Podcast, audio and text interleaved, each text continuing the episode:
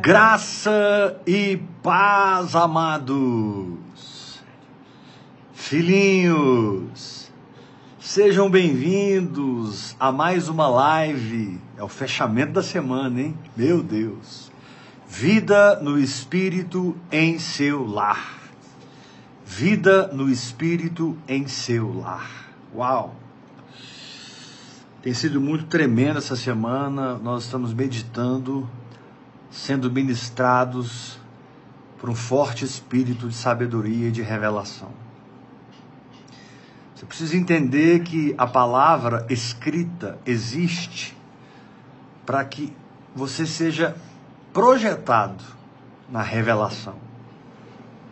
A palavra escrita é um, uma catapulta que te a catapulta para dentro das dimensões espirituais. Por isso a oração em línguas é tão importante, porque quando eu oro em línguas, hora após hora, hora após hora, você não devia orar menos de cinco horas por dia, meu irmão. Claro, não estou pondo uma lei aqui, se você está orando uma, duas, aleluia. Mas eu já verifiquei, muito bem verificado, que você você pode orar cinco horas por dia, trabalhando, fazendo seus afazeres, se você for focado na oração em línguas, você pode ser um empresário super ocupado. Você ora 5 horas em línguas. 30 minutos aqui, uma hora ali, 20 minutos ali, uma hora no supermercado, no banco, no trânsito, você orou 5 horas. E a oração em línguas, ela tem esse papel de trazer sobre nós a revelação. A oração em línguas tem esse papel de abrir o nosso entendimento para a palavra revelada. Você não pode orar em línguas hora após hora e não tocar nos mistérios, nos segredos divinos. Nosso Pai, o seu Pai e o meu Pai, o Pai do nosso espírito, ele é um Deus misterioso. Se você tentar conhecê-lo e analisá-lo através da sua alma, através da sua carne, e não através da vida de fé que você tem, você vai perder a conexão espiritual com Ele. A conexão espiritual com Ele e com os irmãos habita na quantidade de fé que você, consiga, que você consegue viver. A quantidade de fé que você consegue exercer, expressar.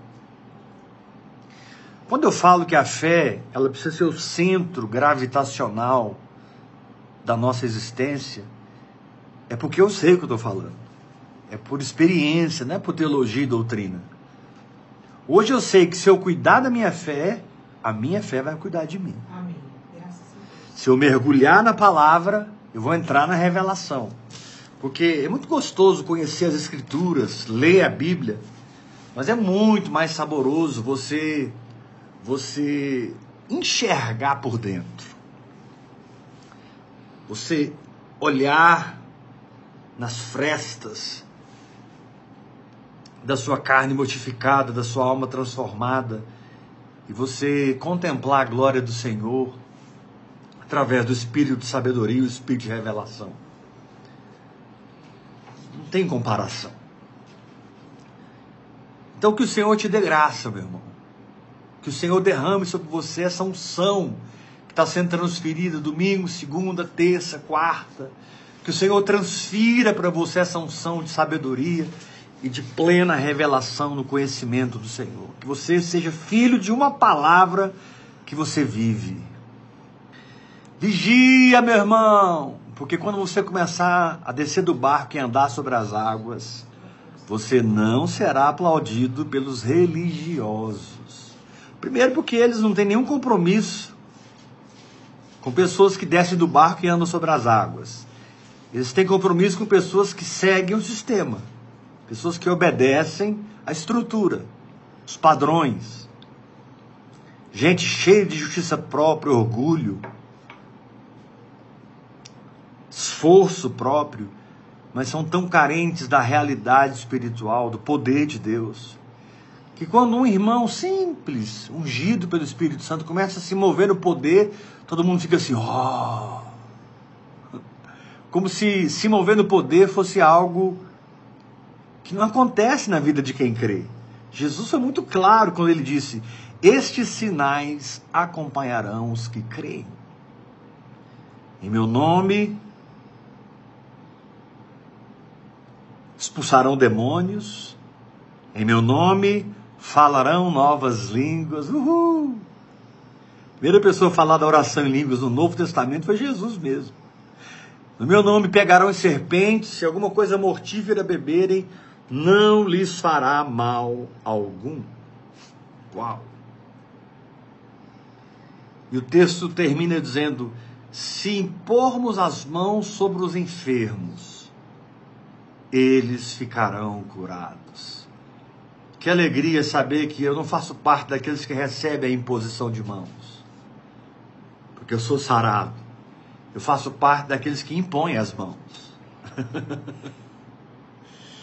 Ah, nós temos tanto a aprender, amados, para ficarmos presos na ortodoxia da religião e perdermos de vista a casa de pão, o lugar da revelação, aquele ponto espiritual que Deus usa para ministrar recursos, provisões no nosso espírito. E quando a palavra se abre, nós vamos recebendo os tesouros da fé para dentro do nosso espírito. Meu Deus, Chega uma hora que você não aguenta mais viver no natural. Você não suporta mais o espírito religioso. Você se entrega para o Espírito Santo e você se abre para ele trazer o avivamento que ele planejou para a sua vida. Para que ele traga e manifeste o poder que ele manifestou e planejou para a sua vida.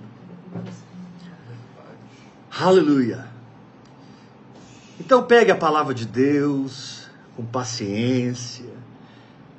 Apóstolo, eu posso anotar? Claro que pode, muitas vezes eu anoto.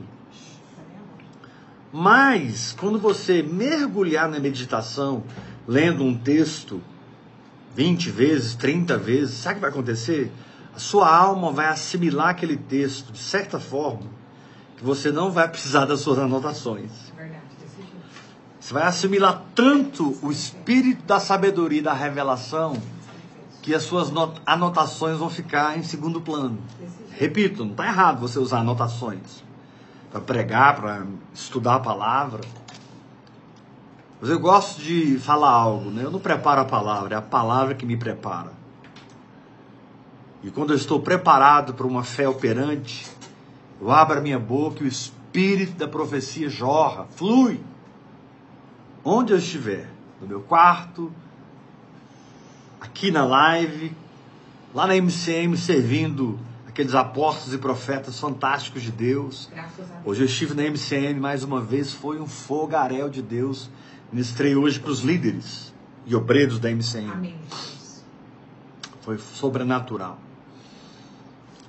Ah, Deus está me afinando, né, com o apóstolo José Rodrigues de uma maneira muito tremenda, né? O apóstolo José Rodrigues é o meu pai biológico, mas ele é um pai na fé que eu tenho também. Ele é que me gerou na intercessão. Ele que entrou na frente de Deus e do inferno e bradou: o Weber pertence ao Senhor. Eu estava tão mergulhado na prostituição, no álcool, nas drogas. E ele foi muito violento no reino do Espírito, como intercessor. E hoje eu estou aqui. Porque um dia alguém intercedeu por mim. Amém, Jesus, é verdade. Sabe, eu acho maravilhoso, porque é de Deus, você ofertar nesse ministério. Principalmente você que se alimenta desse ministério, que bebe desse ministério. É muito importante você é,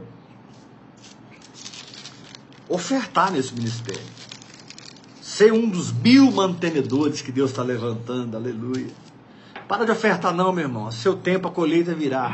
A colheita virá. Ela sempre vem. Deus é fiel à prática da sua fé.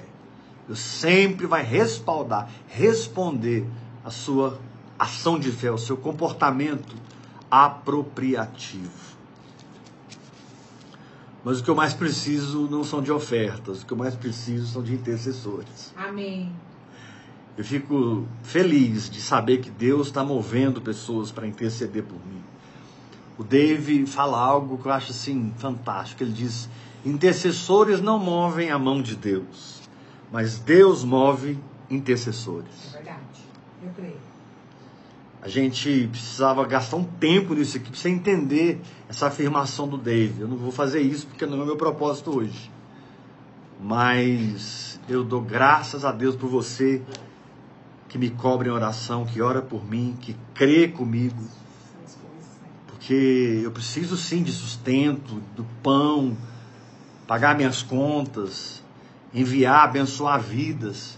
Mas o que eu mais preciso são de verdadeiros intercessores que se colocam diante de Deus pela minha vida, pelo meu casamento, pelo meu ministério. Meu, meu, meu querido, quando o ministério apostólico, como o meu, encontra os intercessores certos, meu Deus, nada para esse ministério. Vamos abrir a palavra de Deus e continuar e terminar hoje, fechar a semana, abrindo nossas Bíblias em Mateus Nós estamos desde domingo em Mateus capítulo 1. Mergulhamos na genealogia de Cristo, mergulhamos no quesito gravidez, concepção espiritual, a fim de que nós não abortemos as promessas que estão pulsando no nosso espírito. Não, elas não serão abortadas. Elas virão à luz, nascerão cumprirão o propósito pelo qual elas foram enviadas para dentro de mim e para dentro da minha experiência. Aleluia. Mas hoje nós vamos para o capítulo 2 de Mateus. Eu estou lutando de verdade para pregar um pouco menos. Você que já está acostumado que eu prego uma hora e meia, uma hora e quarenta, né? Você pode se sentir assim meio, uai, por que, que ele pregou tão pouco hoje?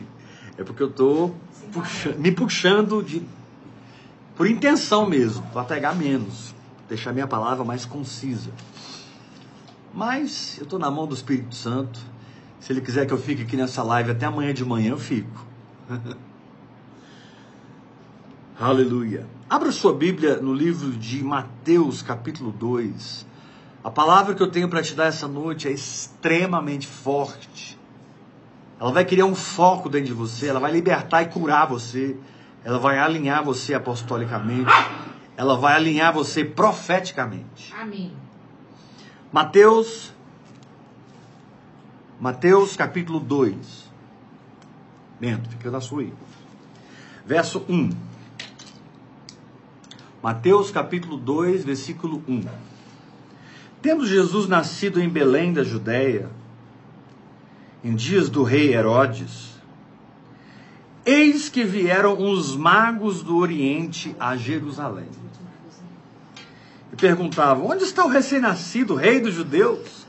Porque vimos a sua estrela no Oriente e viemos para adorá-lo. Tendo ouvido isso, alarmou-se o rei Herodes e com ele toda Jerusalém. Então, convocando todos os principais sacerdotes e escribas do povo, indagava deles onde o Cristo deveria nascer. E eles responderam: em Belém da Judéia, porque assim está escrito por intermédio do profeta. Show, caramanais. Aleluia. Assim está escrito por meio do profeta. E tu, Belém, terra de Judá, não és de modo algum a menor entre as principais de Judá. Porque de ti sairá o guia que há de apacentar o meu povo, Israel. Com isto, Herodes, tendo chamado secretamente os magos, inquiriu deles com precisão quanto ao tempo em que a estrela aparecera. E enviando-os a Belém, meu Deus.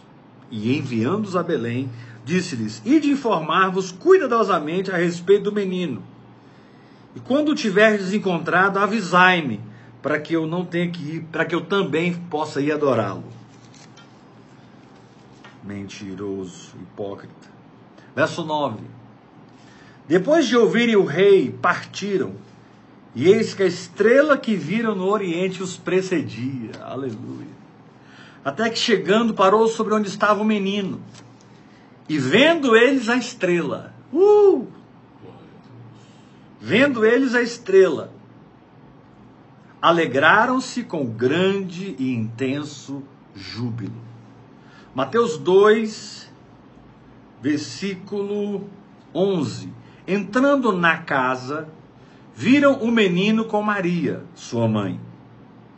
Prostrando-se, o adoraram e, abrindo seus tesouros, entregaram-lhe suas ofertas: ouro, incenso, mirra.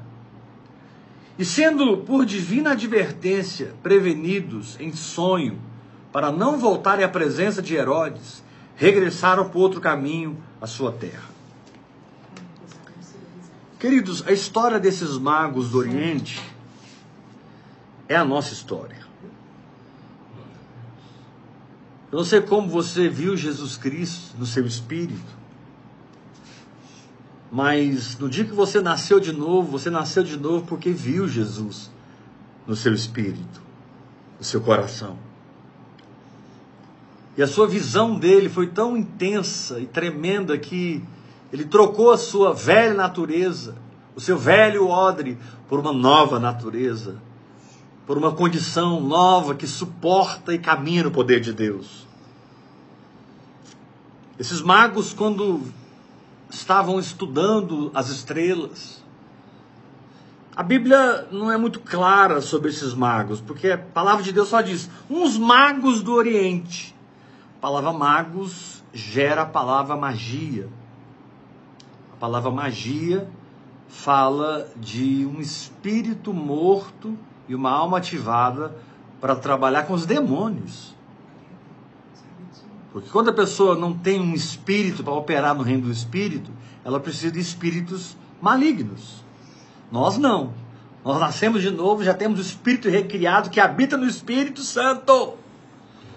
Então, viver as realidades do poder de Deus para nós é a nossa normalidade. E não uma interferência divina aqui e ali com o passar dos anos. Você deve viver do poder de Deus todos os dias. E esses magos, de alguma maneira, viram a estrela. Mas eles não tiveram muito entendimento daquela visão. Eles só sabiam que aquela era a estrela do Messias, o Cristo. E que eles deveriam deixar tudo e seguir aquela estrela. A história diz que era uma caravana de reis.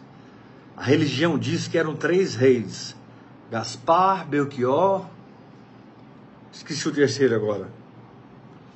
Por causa das três ofertas, a religião diz que um trouxe ouro, outro trouxe incenso e outro trouxe mirra. Mas a verdade é que a Bíblia não diz que eram três. Uns reis magos. E historiadores dizem que foi uma caravana de reis, abastada, carregada de ouro, incenso e mirra.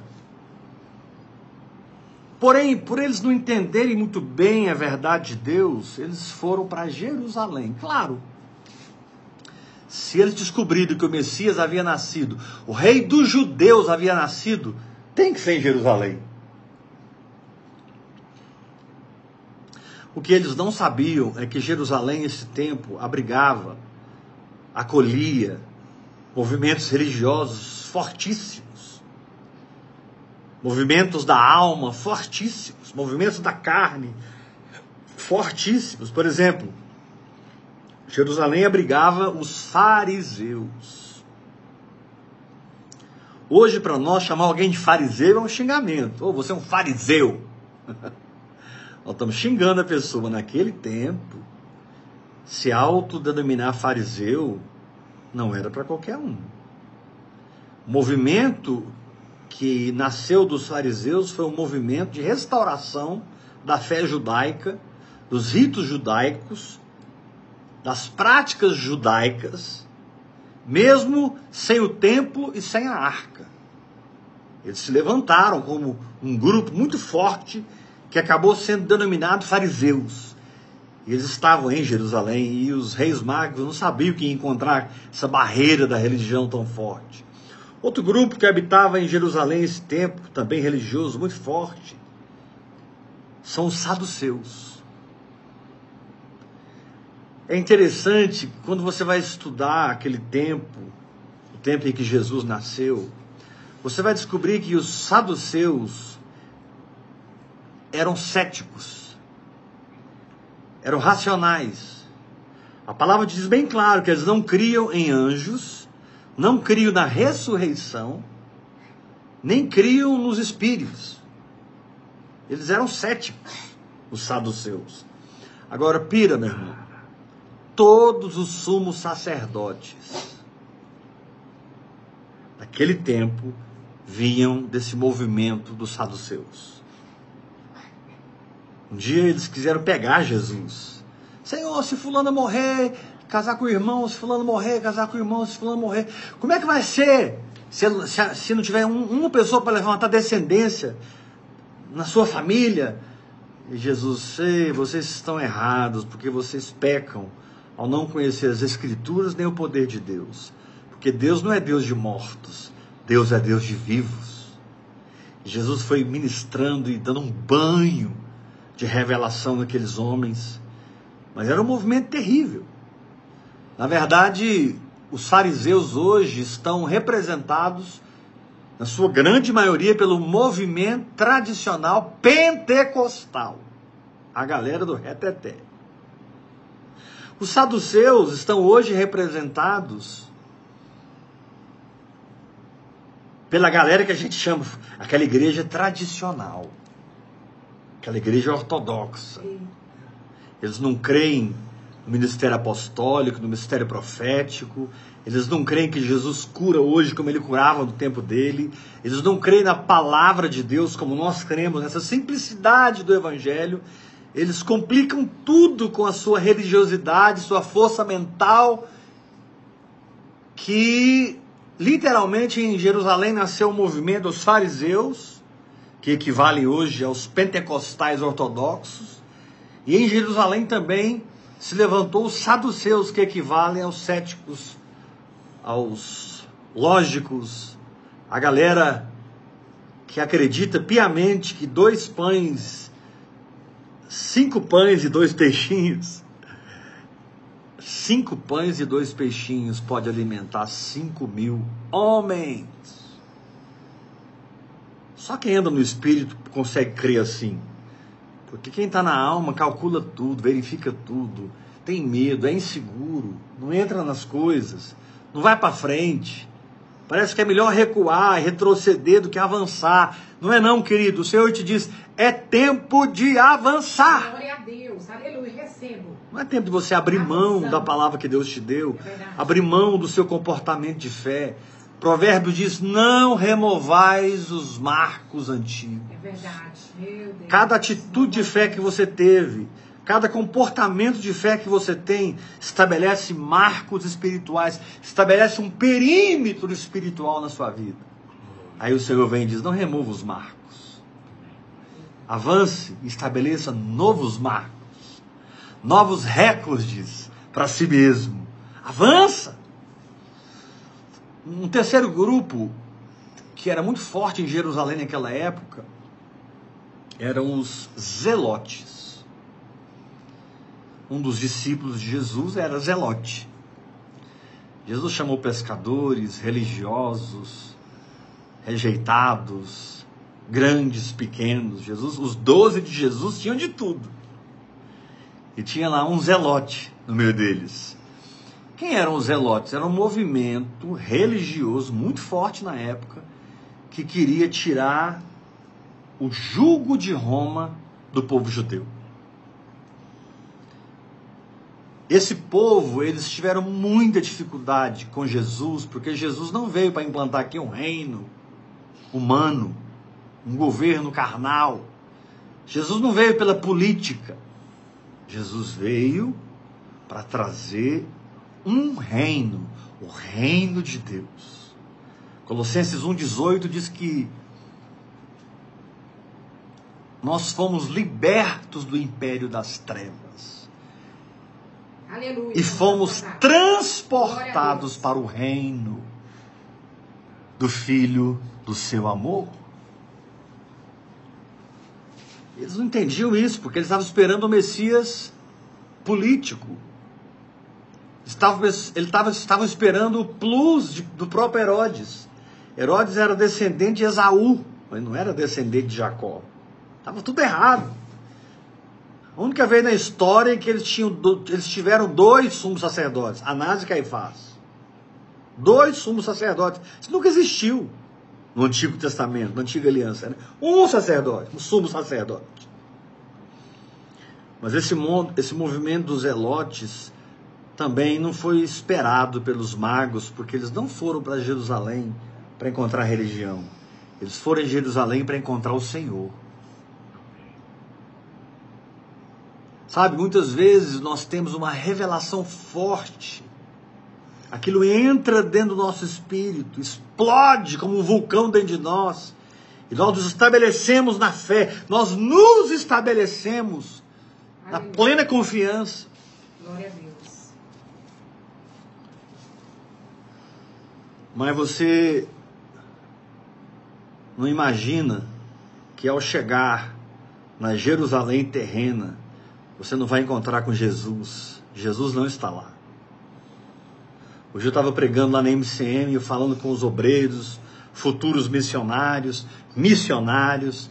Eu estava dizendo para eles: não leve religião para as nações. Levem um avivamento para as nações. Aleluia. Levem o fogo de Deus para as nações. Não levam, não levem religião. E esses magos do Oriente definitivamente não estavam atrás do glamour, da pompa, da aristocracia religiosa. E quando eles chegaram em Jerusalém, tiveram contato com Herodes, o cara desajustado profeticamente, completamente desajustado, endemoniado até. Eles não esperavam encontrar movimentos fortíssimos religiosos, e nenhum desses movimentos estava apontando para o Messias. Todos esses movimentos estavam se auto. é, eles cuidavam de si próprios. Era um movimento cheio de orgulho, de ego, de energia da alma. Um outro grupo que, que, que estava com eles nesse tempo, nos arredores de Jerusalém, era um grupo muito interessante chamado os essênios. Os essênios. Os essênios. Você tem os Herodes, os, os fariseus, você tem os saduceus, você tem os zelotes e você tem também os essênios. Os essênios, eles se separavam de- do movimento dos fariseus, se separavam do movimento dos saduceus, se separavam do movimento dos zelotes, e eles procuravam servir a Deus de uma maneira que eles eram independentes daquela bagunça religiosa que Jerusalém vivia. Eles tinham um coração correto, mas por não reconhecer o Messias, não aceitar o Messias e segui-lo, eles continuaram apenas sendo um movimento. Então, querido, quando você recebe uma revelação, como eles receberam, descobriram a estrela do Messias, do Rei dos Judeus, pegaram todas as suas coisas, abandonaram suas casas, a sua magia, a sua astrologia, eles encontraram. Eu não sei como que o Espírito Santo conseguiu se revelar a eles. Eu sei que o Espírito Santo é poderoso para entrar no meio dos evangélicos, dos católicos, dos espíritas, ou de qualquer religião dessa terra e revelar Cristo. E se Cristo for revelado, pessoas vão nascer de novo. Amém. Se Cristo for revelado, pessoas vão ser batizadas no Espírito Santo. E elas não ficarão na religião. O que aconteceu com esses magos? Quando eles chegaram em Jerusalém e não encontraram o Messias, e Herodes os chamou para conversar, e eles chamam os escribas, os escribas citam o profeta Miqueias, ou o profeta Oséias, não tenho certeza, eu teria que pesquisar aqui para saber. Mateus 2, 4. Não, Mateus 2, 6. E tu, Belém, terra de Judá, tá, tá, tá, tá. Eles não estavam atrás de um movimento religioso, de uma posição. Eles já eram reis, eles já eram homens maduros. Eles só queriam ver Jesus.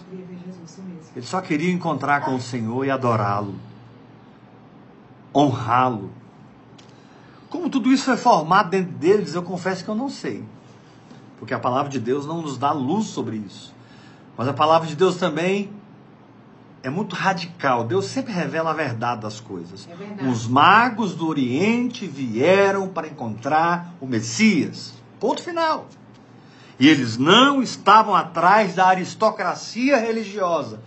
E quando eles descobriram que o Messias não nasceu em Jerusalém, mas em Belém, eles abandonaram Jerusalém e foram para Belém. Esse é o tema da palavra de hoje. Quando você encontrar aristocracia religiosa, fuja e vá para Belém. Belém era uma tribo, uma família, uma tribo muito pequena. Era um povo muito pequeno ali da tribo de Judá. Era um grupo muito pequeno. Belém.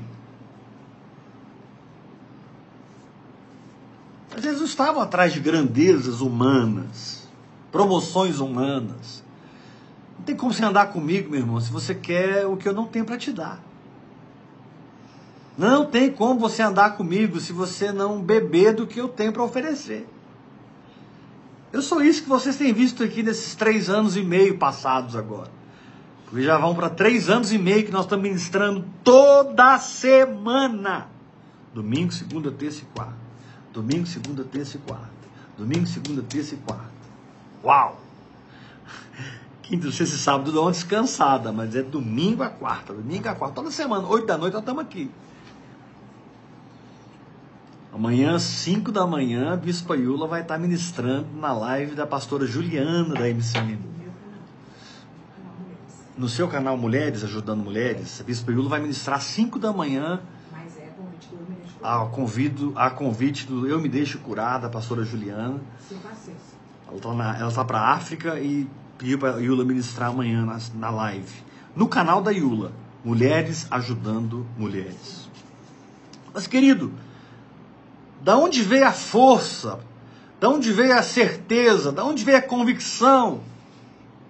O foco, o posicionamento para esses magos abandonarem o Oriente, depois abandonarem a Jerusalém aristocrática, pomposa, o templo de Herodes era uma coisa colossal.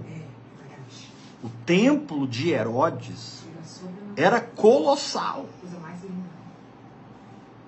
Herodes era o primo, ele não era irmão, ele era primo. descendente de Esaú. Herodes era edomita, descendente de Edom.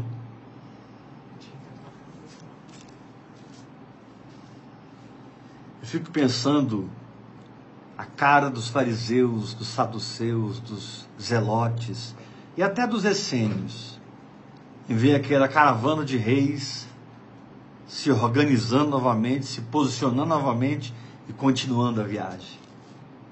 Abandonando a Jerusalém terrena. Gálatas diz que a nossa Jerusalém é a celestial. A nossa Jerusalém é lá de cima. Graças a Deus. E João diz em Apocalipse: a nova Jerusalém que desce do céu. Uau! Enquanto você está querendo subir, Deus está querendo descer. Melhor você recebê-lo e manifestá-lo nessa terra. Pela vida de fé que você tem na palavra de Deus. Aleluia! Karamassurada rabacharabana. Qual o nosso problema, irmãos? Pelo menos foi o meu. Eu tive um encontro com Jesus em 1985, foi uma coisa poderosa demais. Meu Deus. Eu vi a estrela e eu encontrei a estrela. Jesus se revelou no meu espírito. Eu o vi no meu espírito. Eu tive encontros, encontros, encontros com Deus avalaça- avalaçadores. Eu tive encontros, encontros com Deus poderosos que explodiram na minha alma e no meu espírito, trazendo mudanças profundas no meu caráter. Eu era um jovem. É verdade. Na minha cabeça religiosa, eu precisava ir para um seminário para estudar para pastor, né? Aí eu fui para um seminário, fiquei lá três anos. Dois anos morando interno. E o último ano casado, fazendo seminário de longe. Indo e voltando todo dia. Meu Deus, mas eu não sabia que eu estava sendo pego pelas garras do farisaísmo. Eu estava sendo pego pelas garras dos saduceus, dos elotes, dos essênios. Apóstolo, qual movimento hoje representa os zelotes? Já que os fariseus representam o pentecostalismo ortodoxo, os saduceus representam os tradicionais, céticos, que querem, através do intelecto, viver a fé. Eu repito, meu irmão, quando uma revelação vier, explodir no seu coração, não pense que, tá, que você entendeu tudo, você não entendeu.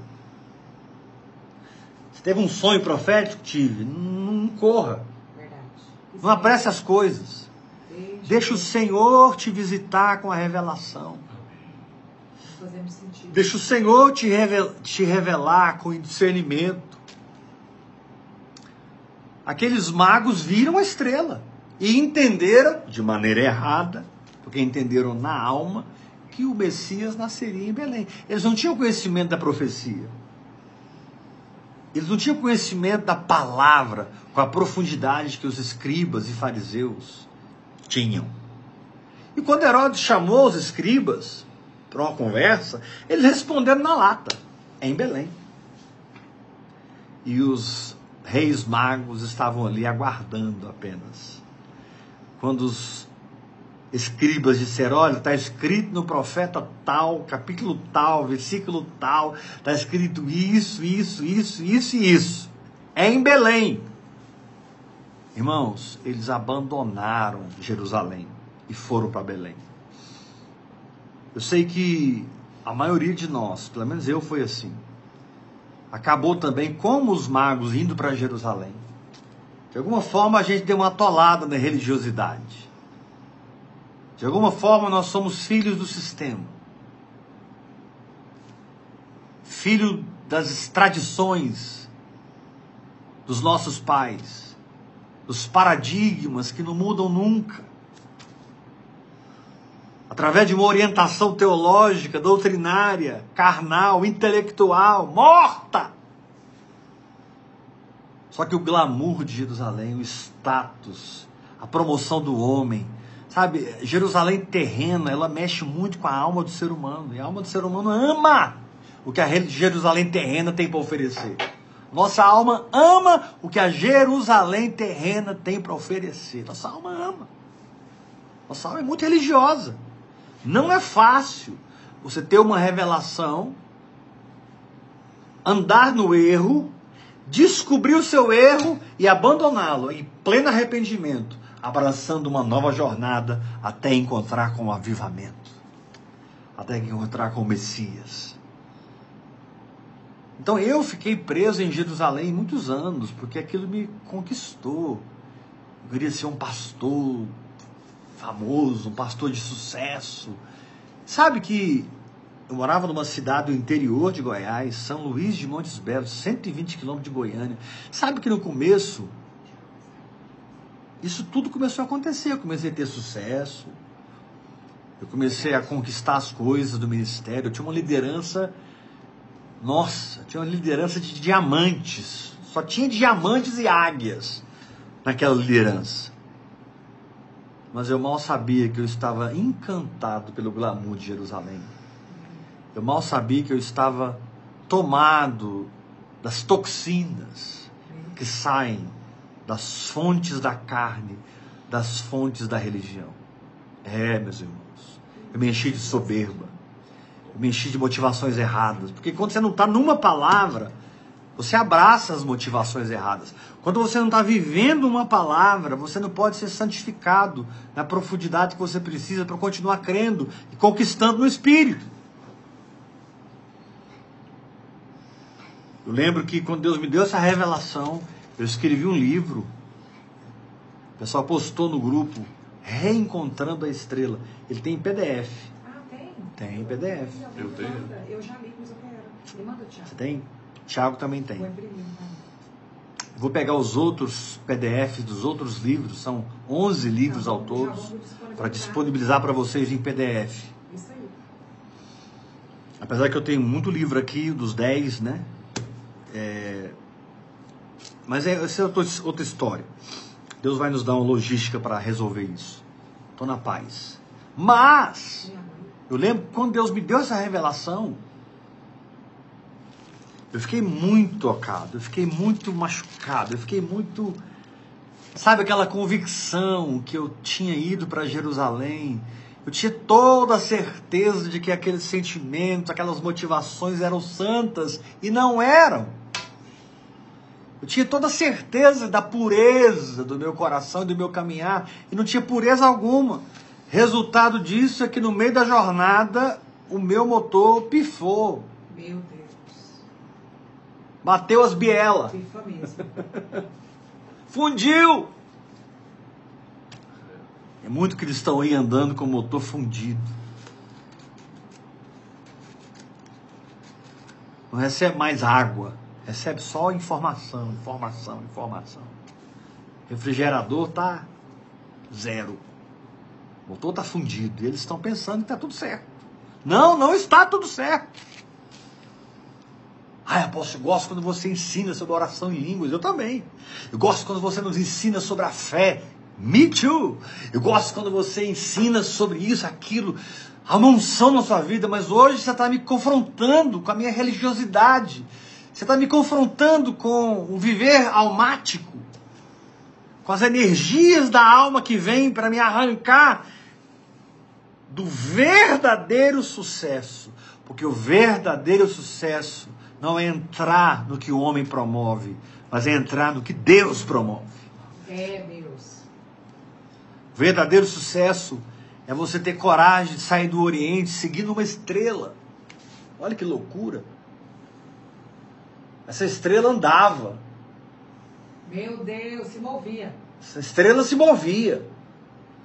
Espírito Santo é liberado em você através da oração em línguas. Você está orando em línguas, hora após hora, você verá a estrela. Você está orando em línguas, hora após hora, você vai sair do Oriente. Você está orando em línguas, hora após hora, mesmo que você entrou no engano da revelação que você teve, porque você não era maduro o suficiente para saber que Jesus não nasceria em Jerusalém, Jesus nasceria em Belém, quando o Senhor te diz, você não parou de orar, eu pude te socorrer glória, eu creio nessa te arrancar da aristocracia religiosa da Jerusalém terrena.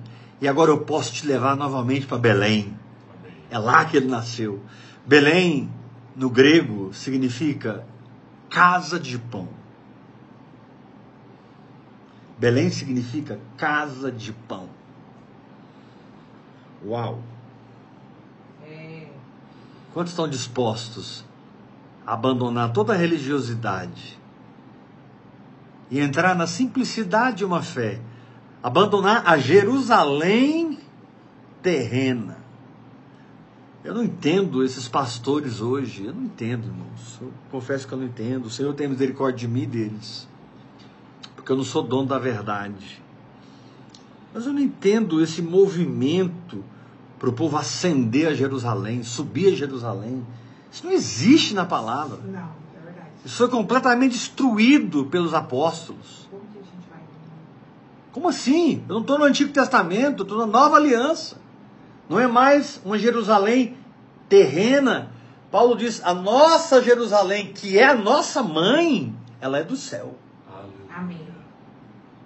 Sua mãe não é Maria, sua mãe é a Nova Jerusalém. É. Maria foi uma mulher tremenda, abençoada, né? Meu Deus, privilegiada. Mas ela não é divina. Nós não devemos adorá-la. Maria, quando a igreja nasceu, era uma irmã da igreja, simples, que andava segundo o Espírito e vivia no poder de Deus. Ela não foi martirizada, ela morreu de velhice. Foi cuidada por João, o apóstolo que Jesus amava, por toda a sua vida depois que Jesus partiu. Jesus deixou sua mãe à responsabilidade de João. Eu sei que quando eu enxerguei essa revelação dos magos, eu entendi. Eu preciso abandonar a minha Jerusalém religiosa. Eu preciso pegar a rota certa novamente. Querido, não é errado você cair num engano e, por um tempo, fomentar a natureza de Ismael na sua vida. Mas é errado você continuar com Ismael quando Isaac já nasceu. É errado você continuar respaldando Ismael quando Isaac já é uma realidade. Enquanto Isaac não nasceu, Ismael permaneceu na casa de Abraão. Mas quando a promessa foi gerada, quando a fé de Abraão trouxe por fim o filho, Isaac, não teve mais lugar para Ismael na casa de Abraão. Sabe por que, que Ismael ainda tem lugar na sua vida? Porque você não foi sério o suficiente para reconhecer Isaac. Ou seja, você não abraçou o seu espírito recriado, a sua nova natureza, fazendo deles o seu ponto de obediência, o seu ponto de comportamento. Eu não sei o que está te prendendo a religiosidade. Talvez é o farisaísmo, talvez são os saduceus, talvez são os essênios, os zelotes. O grupo dos zelotes são representados hoje por aquele povo que quer tomar o poder, tomar a política. A igreja precisa tomar a política. A igreja nunca se envolveu com política, amados. É verdade. E assim, na minha experiência, eu digo novamente: o Senhor tenha misericórdia de mim e de todos nós. Eu tenho observado, com o passar das décadas, que toda igreja, todo ministério apostólico sério que se envolve com a política se corrompe. Meu Deus, é mesmo. esfriam, perdem a glória de Deus. E aqui eu não estou falando que Deus não possa levantar um José, Deus não possa levantar uma Esther, Deus não possa levantar um servo de Deus como Mordecai, Daniel na Babilônia. Deus pode levantar, Deus pode chamar alguém para ser um profeta lá nas câmaras dos vereadores, dos deputados, dos senadores, etc, etc, etc. Mas eu não vi ainda algo da igreja misturado com a política que encheu meus olhos. Pelo contrário. Parece que eu sinto vergonha. E o testemunho que eu te contei do- dos três do partido? Parece que eu sinto vergonha do que a igreja apronta da política. Hoje, a própria Polícia Federal tem um movimento dentro deles, uma operação oficial deles, chama Operação Falso Profeta. Prendendo gente, hein? Como que a Polícia Federal tem um movimento, tem uma operação chamada Falsos Profetas? E a igreja não está trazendo avivamento em lugar nenhum.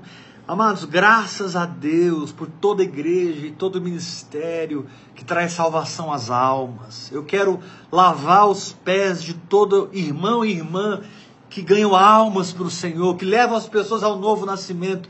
Eles não têm muita coisa para dar, mas eles conhecem a salvação e eles levam pessoas à salvação. Eu respeito essas pessoas. Muitas pessoas, milhares delas, vão para o céu, não porque eles beberam do meu ministério, que é um ministério para maturidade, mas porque eles beberam de ministérios evangelistas, apostólicos, que não entenderam muito, não enxergaram muito, mas o que eles enxergaram, eles viveram. E uma multidão tem sido salva. Aleluia! Quero abraçá-los na glória e dizer para eles o que vocês fizeram eu não fiz. E enquanto vocês estavam passando guerras terríveis na terra, eu pude subir o monte do Senhor. Eu pude conquistar lugares mais altos. E eu lembro quando essa revelação veio para mim, e Deus falou comigo: Éber, sai de Jerusalém e vai para Belém. Ele entrou, pá! Estava tocando louvor na igreja, ministrando louvor com violão, ministrando louvor, ministrando, de repente entrou, foi no louvor, num culto na igreja.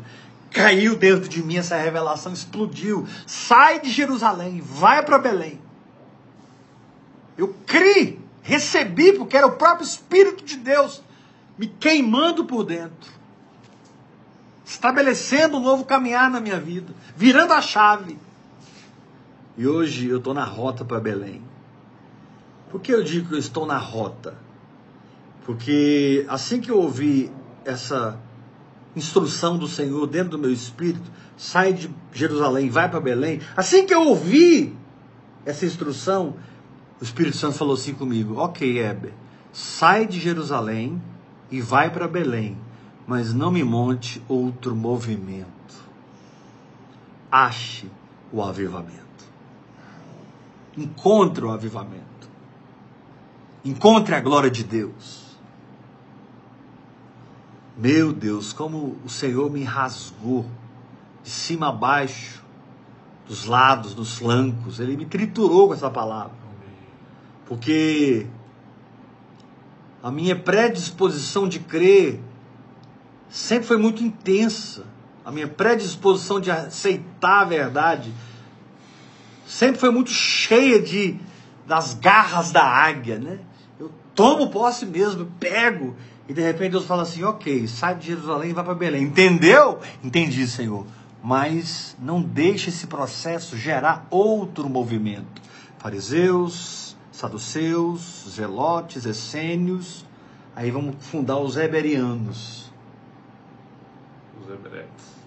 Os heberianos. Não, querido. Eu não vou fundar um movimento dos heberianos.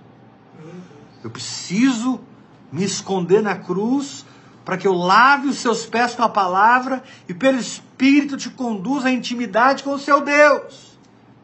Para que você encontre não a minha liderança, não a minha influência, não a minha alma que anseia ser derramada em você, mas que você alcance a liderança do Espírito Santo, o guiar do Espírito Santo. Que você entenda quando o Senhor te diz: seu tempo em Jerusalém acabou. Agora você vai para Belém. Mas é o seguinte: se você não vigiar, você vai criar um outro movimento religioso. E aí eu tenho que falar da oração em línguas, porque não, não há nenhuma prática espiritual que nos proteja mais do engano. Não há nenhuma prática espiritual que fomenta mais a verdade dentro de nós do que a oração em outras línguas para edificação pessoal. Não tem como. Se você não parar de orar em línguas, você sai do Oriente. Se você não parar de orar em línguas, você pode até errar a cidade, mas você não erra no seu coração. Assim que a clareza chegar, você abandona a religiosidade e vai para a casa de pão. Você vai para Belém. A casa de pão é o lugar onde Jesus nasce. Aqui, a revelação da palavra. Querido, o seu espírito precisa se tornar esse lugar de saída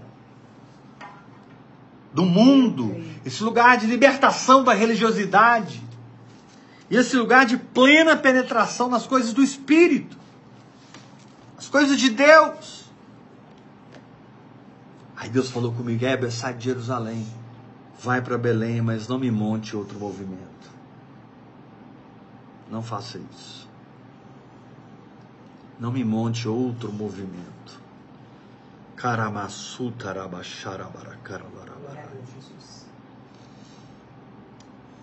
E de lá para cá eu tenho mergulhado cada vez mais fundo, cada vez mais fundo. Isso deve ter uns 15 anos, 20 anos, eu não sei. Não me lembro aqui a data dessa experiência profética que eu tive. Eu só sei que ela me transformou em outra pessoa. Eu escrevi esse livro, Reencontrando a Estrela, porque eu reencontrei a estrela. Assim que os magos abandonaram Jerusalém, foram para Belém, diz a Bíblia que a estrela que eles viram no Oriente os precedia, os guiava, sinalizava o caminho. Sabe por que, que você perdeu a rota, perdeu o rumo, e você está tão confuso? Porque você não obedece ao Espírito Santo, você não se submete à liderança dele, você teima com a religiosidade. Quando o Senhor te diz: Ei, esse tempo passou, você nasceu de novo, eu sou seu pai. Eu te trouxe para o meu reino, e o meu propósito é que o meu reino seja edificado em você, para que você o manifeste. O reino de Deus seja construído em você para que você derrame o conhecimento de Deus na terra.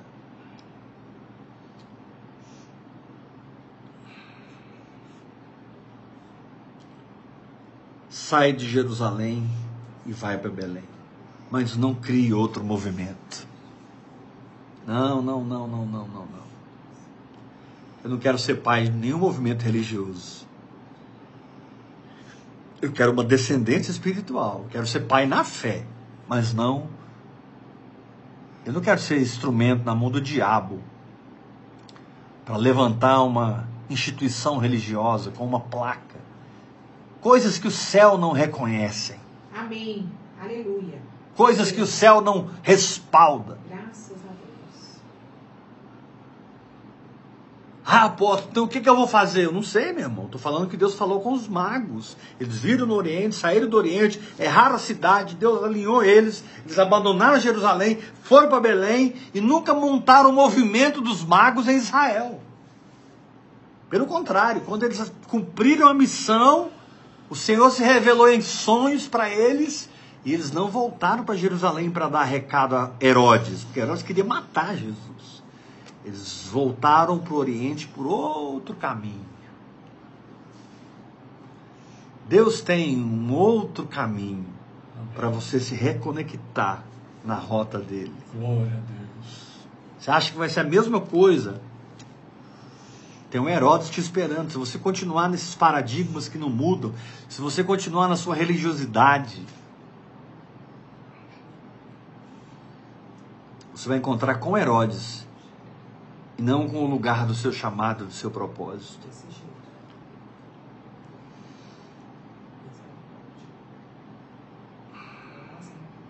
Apóstolo, aqui tem um texto na palavra, e é só nesse texto, Mateus 2, de 1 a 12, é só nesse texto aqui, ó, que os magos são citados, mas tem tanta riqueza espiritual aqui. E eu fui atrás, fui estudar. Deus foi me, me ensinando, me levando, eu fui aprendendo, aprendendo, escrevi um livro, reencontrando a estrela. E de lá para cá eu estou na rota do avivamento. Às vezes eu sou tentado. Hoje eu não sou mais, não. Mas eu já fui muito tentado a pertencer à aristocracia religiosa e levantar o meu movimento dentro do Evangelho. Isso é carne pura, é independência, é desconexão do espírito, é a revitalização da energia da alma no serviço de Deus. Não produz nada. A energia da alma, religiosa que é, não produz nada. Produz vento, É Deus. vaidade, uma correria sem fim. Salomão disse: é correr atrás do vento, Correr atrás do vento. é vaidade pura. Profetizo que você vai ser liberto de todo apego religioso. Você vai se tornar filho de uma palavra, perseguidor do avivamento. Aleluia. E você vai encontrar essa mudança de chave na sua vida. Amém. Eu recebo, Pai. Você vai achar a bússola novamente. E porque você vai reencontrar a bússola, que é a certeza da fé dentro de nós, pelo que Deus diz, nós vamos nos alinhar novamente para Belém. Ah, a estrela vai parar em cima da casa, nós vamos entrar, nós vamos encontrar com Ele, adorá-lo, louvá-lo, ofertar na vida dele. Tudo é para Ele, tudo diz respeito a Ele. Jesus, Jesus, Jesus. É Jesus no café da manhã, é Jesus no almoço, no lanche, no jantar, é Jesus o tempo todo. Eu não sei se você se identifica carnalmente falando algum desses movimentos religiosos na Jerusalém terrena, mas Deus quer te libertar essa noite. Deus quer quebrar esse jugo na sua vida Amém. para que você retome a rota espiritual, para que você retome a vida do Espírito, o fogo do Espírito.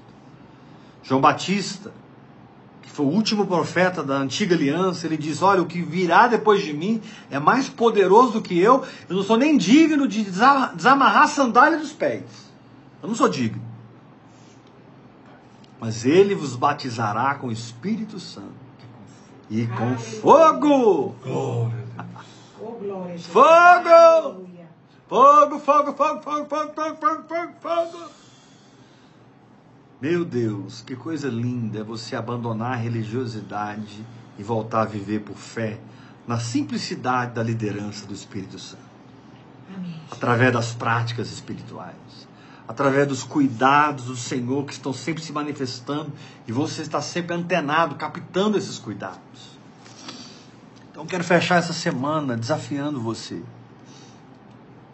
a sair do Oriente, a sair de Jerusalém, a consertar sua rota e pegar o foco do avivamento novamente, o foco da glória de Deus, o foco da fé, o foco da vida e a vida em abundância, É. o foco do fogo. Reencontre o fogo, meu irmão.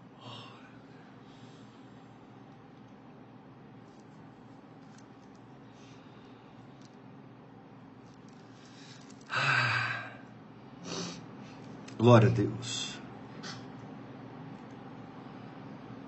Percebam, eu li o texto com vocês e em cima desse conhecimento da letra, Deus me deu todo o entendimento espiritual e eu percebi que eu precisava deixar a Jerusalém terrena e eu precisava ir para Belém. Eu precisava retomar minha jornada. E é isso que a oração em línguas fez comigo. A oração em línguas me levou a retomar a jornada.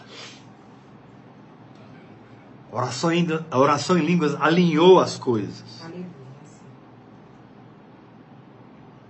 Eu não estou falando da sua igreja, irmão, do seu ministério, da sua placa. Eu não estou confrontando aqui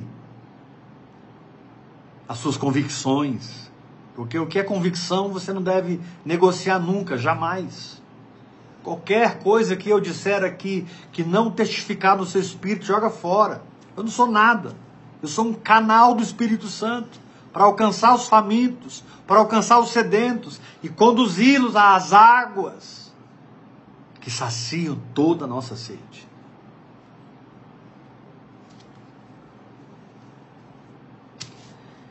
Eu não sei o quanto você está edificado para se posicionar contra o mundo e contra a religiosidade, contra o Oriente e contra a Nova Jerusalém.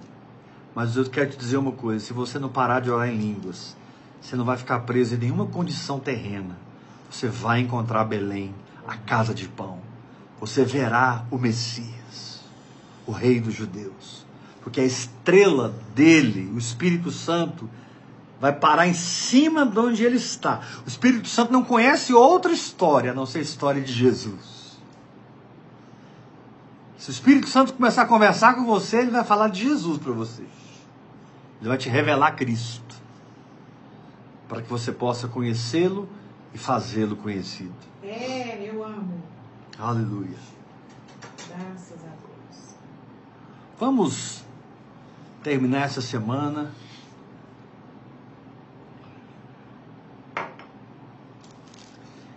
Eu peço a você que ouça a palavra de domingo, a palavra de segunda, a palavra de terça, a palavra de hoje. Nós gastamos quatro dias aqui em um capítulo e meio, né? Eu fui até a metade do capítulo 2, ainda tem muita coisa aqui ainda. Muita revelação, muita vida. Mas eu quero que você não escape do amor de Deus, não fuja do socorro do Senhor. Essa noite Deus está socorrendo muita gente. Amém. Eu creio nessa palavra. Essa noite Deus está falando assim: tá vendo, filho? É isso. Você estava buscando entender, você estava buscando uma palavra e hoje eu te revelei. É isso. Sai do Oriente, segue a estrela. Errou, sai de Jerusalém, vai para Belém, realinha sua rota. Mas não se torne um movimento religioso que vai somar com a religiosidade que já existe. Não seja pai de nenhum movimento religioso. Seja pai na fé. de pessoas que bebem Amém. do seu Eu- espírito, Eu creio nisso aí. Têm comunhão com o seu espírito. E porque tem comunhão com o seu espírito, bebem do seu espírito, elas se conectam espiritualmente com você. Amém. Esses são os meus filhos verdadeiros. Estão esparramados pelo Brasil e as nações. Não, é- eu não estou reunindo mais com eles entre quatro paredes, estou reunindo com eles no espírito. Amém. E é tão real essa igreja orgânica que se contrapõe à igreja institu- institucional. É tão forte quando você discerne corpo, entende corpo, entende a libertação da religiosidade, a absorção da igreja orgânica, viva, poderosa. Meu Deus. Heber, oi Senhor, sai de Jerusalém vai para Belém. Mas é o seguinte, não monte outro, outro movimento, não. Você sempre vai ser tentado a cristalizar o seu momento profético. Enquanto o Senhor continua dizendo, continue marchando, continue andando, avance, progrida. Deixa eu habitar em você e produzir um avivamento de progressão espiritual, de fé em fé, de glória em glória, de fé em fé, de glória em glória, de fé em fé, de glória em glória.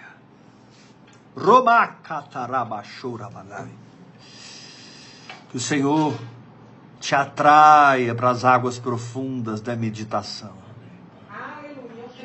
Que você entenda esse princípio espiritual, para que o Espírito Santo possa despertar o seu espírito para a verdade de Deus e você possa se emaranhar com o Espírito Santo e com a palavra, enquanto ela se revela, se revela, se revela, entra em você. E você entra nela, incorpora a sua fé, dá ela carne e sangue. O Verbo se fez carne. Isso precisa se repetir nas nossas vidas. O Verbo se fez carne. Isso precisa ser a nossa experiência diária. A encarnação na fé, para que a fé se manifeste. Eu creio que Deus falou tudo que ele tinha que falar de domingo a hoje. Eu não sei como vai ser semana que vem. Eu sei que vai ser melhor do que essa semana. Amém.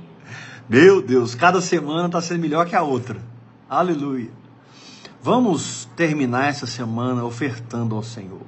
Quero te desafiar a amar o Senhor, de maneira que Ele possa mover nas suas finanças e você possa semear, semear, semear no reino. Não por uma obrigação religiosa, mas por reconhecer a sua conexão com o manto que você atrai, que você respeita. O manto que você está conectado com ele. E porque você está conectado com esse manto, você honra essa paternidade financeiramente. Você derrama de Deus nessa paternidade. Vamos terminar essa semana ofertando ao Senhor. Nossa, apóstolos, tem falado muito sobre isso e eu estou completamente convicto que eu sou um dos mantenedores do seu ministério. Querido, não é a quantia do dinheiro que você dá, mas é como você dá, por que você dá. Aquilo que é muito para você. É Deus. Na verdade, Deus não quer muito, Deus quer tudo. Nós precisamos ser tudistas. E fluirmos na prosperidade com as nossas ofertas. Apóstolo, como eu faço para ofertar na sua vida? Você vai mandar a oferta para a chave Pix, que é o CPF da Bispa Iula, mulher de Deus. Não esqueça da live 5 da manhã, hein? Vou acordar a mulherada. Eu vou estar dormindo, mas quem quiser acordar às 5 da manhã, Das 5 às 6, né? das 5 às 6 no Oração. canal da Iula, Mulheres Ajudando Mulheres. A convite da da pastora Juliana da MCM, que está na África. Ela faria essa live, mas ela está para a África, ela pediu para Iula ministrar amanhã às 5 da manhã. Por que, que as pessoas fazem isso, né? O Guilherme ministra todo dia, 3 Três da manhã. É. Pablo Marçal, eh, não sei, que- Quatro horas. 4 horas da manhã. 59. Outro grupo, 5 horas da manhã. Guilherme é O povo não dorme, não? Dorme, não tem. Guilherme, não. Três da manhã. Esse é de titânio. Ai, ai. Faça a sua oferta através da chave Pix, que é o CPF da Bispa Iula, 971 579 96120. 971 579 96120. Fala mais devagar, apóstolo, que hoje eu vou mandar minha oferta. Aleluia. Esse mês nós vamos ofertar liberalmente, nós vamos ofertar muito. É o reino, é a abundância. Seja abundante. Seja abundante nas suas ofertas, que você será abundante em colher. A palavra de Deus é clara: quem semeia pouco vai colher pouco, mas quem semeia muito vai colher muito. Prepare um caminho para Deus nas suas finanças, ofertando, e às vezes até com sacrifício. Mas que para Deus é um cheiro suave e agradável. Aleluia. 971 Cinco. 579 96120. Graça e paz, amados. A, a Vera tá perguntando se vai ser no YouTube. Não, vai ser no Instagram, Mulheres Fala- Ajudando Mas depois eu Mulheres. coloco no YouTube. Queridos, a live da Bispa Iula, 5 da manhã, vai ser no canal da Iula, Mulheres Ajudando Mulheres, no Instagram. É aberto. Depois o Thiago vai colocar. Mulheres Ajudando as Mulheres no Instagram Oficial. da Bispa Iula. Mulheres, você coloca lá, Mulheres Ajudando Mulheres. Oficial. Oficial. Mulheres Ajudando Mulheres Oficial, tá bom? E você pode acompanhar a live. Vamos acordar. Deus te abençoe, eu amo muito você. E eu não posso falar mais do que o Espírito quer que eu fale. Não posso, essa semana, derramar mais do que o Espírito quer que eu derrame. Porque Deus está te preparando para virar a chave. A meditação na palavra de Deus vai te levar nesse lugar. A meditação na palavra nos leva a mudar a chave uma vez, duas, três, quatro, cinco, seis, sete vezes. Quantas vezes precisar? Eu vou mudar a página. Eu vou mudar de capítulo. Eu vou avançar. Glória. Porque o meu lugar não é na Jerusalém religiosa, é em Belém com o Messias. Eu sou pertencente à casa do pão Amém. e não à intelectualidade da teologia. Aleluia. Graça e paz. Domingo nós vamos tomar a ceia do Senhor. Amém? Prepara na sua casa o, vinho, o pão. Prepare os elementos da ceia na sua casa, domingo, 8 horas da noite. E vamos tomar ceia comigo, vai ser maravilhoso. Eu fico pensando o que, que Deus vai derramar semana que vem, porque cada semana está sendo mais forte, mais forte. Hoje, literalmente, eu servi aqui uma feijoada. Precisei bem devagar, tranquilo, para que você possa entender o Oriente, Jerusalém e Belém. A estrela comandando tudo. E eu me realinhando com Deus profeticamente, apostolicamente. Que coisa linda! Recebe essa unção de revelação, de sabedoria. Recebe a unção para ofertar e sustentar esse ministério. Vamos romper nas coisas do Espírito. Graça e paz. Deus te abençoe. Até domingo, 8 horas da noite. Em nome de Jesus. Te amo. Qualquer coisa me procura no privado. Já procurei, você não respondeu. Calma. Calma que eu vou te responder. Deus abençoe.